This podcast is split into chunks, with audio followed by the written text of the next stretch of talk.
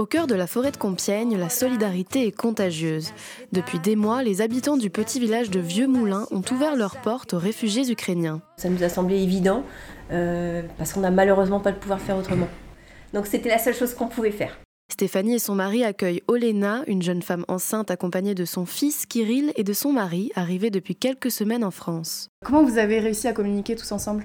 Alors l'anglais, Olena parle anglais et puis, euh, et puis ben, en fait, les, je vois par rapport à Kirill au départ, pour l'aider un petit peu, je voyais le copain de ma, fille joue au football, il Kirill aime le football, donc ça a été la première façon dont il lui a proposé de venir jouer dans le jardin avec lui, de lui montrer euh, des, façons de jongler. Enfin, le sport, ça a permis euh, un premier contact sans aucune, euh, aucune parole, donc ça c'est important. Et puis, euh, par exemple, Vincent, quand il regardait un match, il allait chercher Kirill en disant Kirill, viens voir, il regardait les matchs de foot ensemble. Ça a été les premières façons de, communiquer. Et puis avec Olena, bah, elle parle bien anglais. Et puis la cuisine, ça aide beaucoup puisqu'on a dès le départ préparé des repas franco-ukrainiens. Il y avait un plat français, un plat ukrainien. Comme ça, ça permettait à chacun d'apporter euh, quelque chose dans, dans, dans, le foyer. Donc ça, c'est une bonne base, le, le, sport et la cuisine.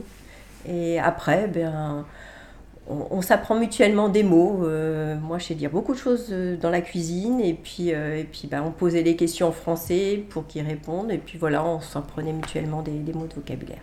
Muet par le traumatisme qu'il a vécu en Ukraine, Kirill prend ses marques petit à petit. Do you study French? Tu parles un peu français? Tu peux. He, he's une sixième, non? Cinquième? Cinquième. Cinquième. Cinquième. Il est dans une classe spéciale allophone. C'est une classe où il passe 10 à 12 heures par semaine à étudier le français. Et sur les matières qui ne nécessitent pas la maîtrise de la langue française, comme les maths, l'anglais, le sport, le dessin et la musique, il intègre une cinquième classique. Pour permettre à ces familles de s'intégrer, les habitants de Vieux Moulins dans l'Oise se sont réunis pour créer l'association Solidarité Ukraine. Catherine Flora est une des membres à l'initiative de ce projet. Il y avait tellement de besoins parce qu'ils étaient dénués de tout que euh, un habitant du village, Félix Tissier, a créé immédiatement un groupe WhatsApp.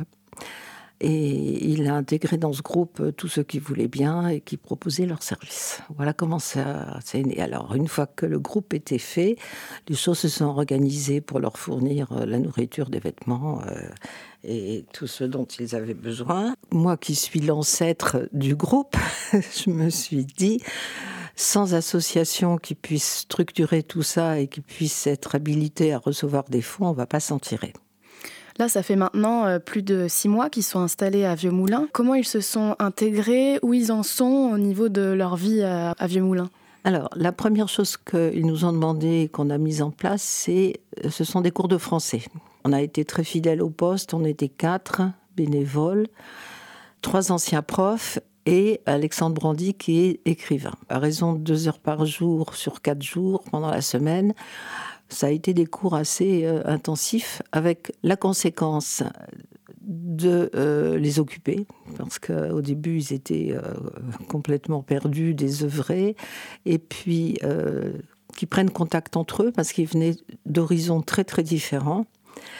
Et puis ça permettait aussi alors de leur inculquer un peu de français. Il y en a une qui a beaucoup progressé et qui parle je dirais pas couramment elle ne comprend pas tout mais qui parle vraiment bien Certains ont compris très vite qu'ils ne rentreraient pas vite dans leur pays et sont désirés euh, s'adapter. Et puis d'autres, euh, plus âgés, ont plus découragés, enfin, euh, Avec ils ont tout perdu. Euh, voilà, on n'a pas eu la. Euh, voilà. Donc ça, c'est la partie euh, apprentissage de la langue. Mais oui. est-ce que pour certains, ils ont trouvé un travail, un emploi? Alors, trois des femmes ont trouvé, euh, par le biais de l'association et disons des relations qu'on a pu avoir, euh, un travail de femme de ménage ou bien de garde de personnes handicapées. Et ça se passe bien. Alors, elles ne gagnent pas beaucoup d'argent, mais comme elles ont le droit de travailler, elles sont payées en chèque emploi-service. On leur a ouvert des comptes en banque de façon à ce qu'elles puissent euh, être un tout petit peu autonomes. En tout cas, ne pas dépendre de nous pour euh, l'achat de tout et n'importe quoi, du dentifrice jusqu'au... voilà. Et pour les enfants qui, qui sont venus avec leurs parents, est-ce qu'ils vont à l'école? Oui, alors les deux enfants d'Alina euh, ainsi que Camilla, la plus jeune, ont été inscrits à l'école de Vieux-Moulin. Ils ont suivi les cours depuis leur arrivée jusqu'à maintenant. Camilla, euh, qui, a euh, été, qui s'est installée avec euh, sa mère et sa grand-mère à Compiègne par un logement mis à disposition par Coalia, cette euh, bien Camilla est maintenant scolarisée à l'école Hamel à la Victoire. Mais même si les enfants sont entrés à l'école, il est encore compliqué pour les parents de se projeter en France. C'est difficile de faire des projets parce que euh, on a laissé sa famille en Ukraine. Ça n'était absolument pas volontaire, rien à voir avec euh, une immigration économique où il y a un projet, ne serait-ce que gagner de l'argent pour aider sa famille au pays. Non, là c'est très différent. C'est euh, un exil contraint, euh, avec l'espoir d'un retour, mais qui tarde à se concrétiser. Et on ne sait plus, on ne sait pas. Je pense que leur état euh, moral est terrible. Malgré la tristesse quotidienne, Olena et sa famille gardent l'espoir de pouvoir un jour retourner vivre en Ukraine. Now we live here because in our place be uh, just like now very very danger. Um, maybe après be better and uh, the war is finished and we come back. But when this is be, we don't know. And now we live here and uh, Wait. what we do uh, later or after, we don't know.